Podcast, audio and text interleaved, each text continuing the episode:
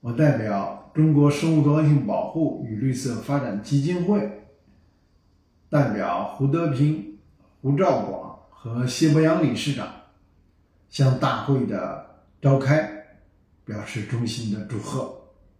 首先呢，感谢世界动物保护协会和我们共同发起主办这次会议，同时呢。我们也感谢所有与会发言的嘉宾们，你们和我们的分享是非常重要的。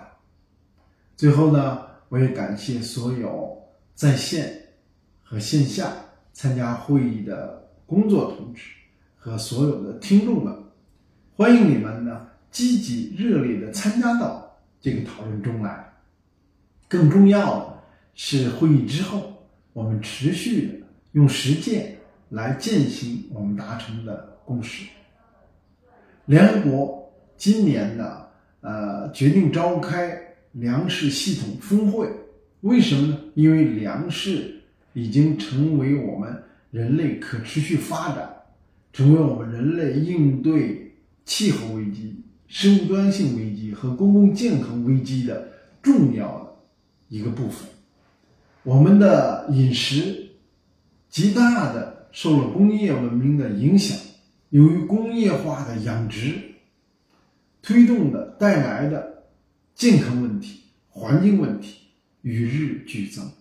中国呢面临着发展的新的特殊的历史时期，我们是不是可以非常认真的总结世界各国在相关方面的经验和教训？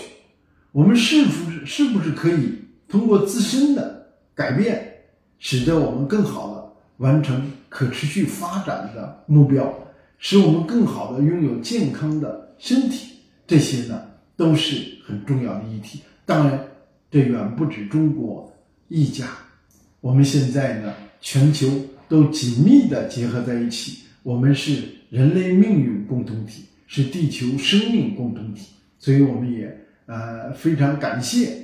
国际的朋友能够参加我们的研讨，这个研讨也是一个国际的研讨，我们都会用双语的方式，在线上线下持续来传播、宣传和推动我们这种改变。大家有的同志呢，还觉不觉得呃食物问题和动物福利问题有那么重要？甚至于还有人跟我们说。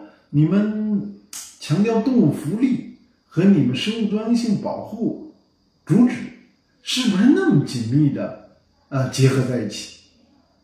我说是的。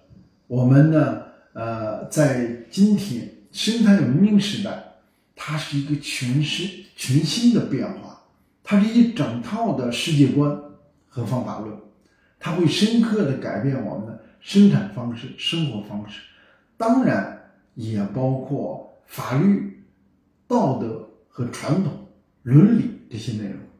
动物福利呢，它是一个伦理的呃概念，当然也是生产生活的呃内容。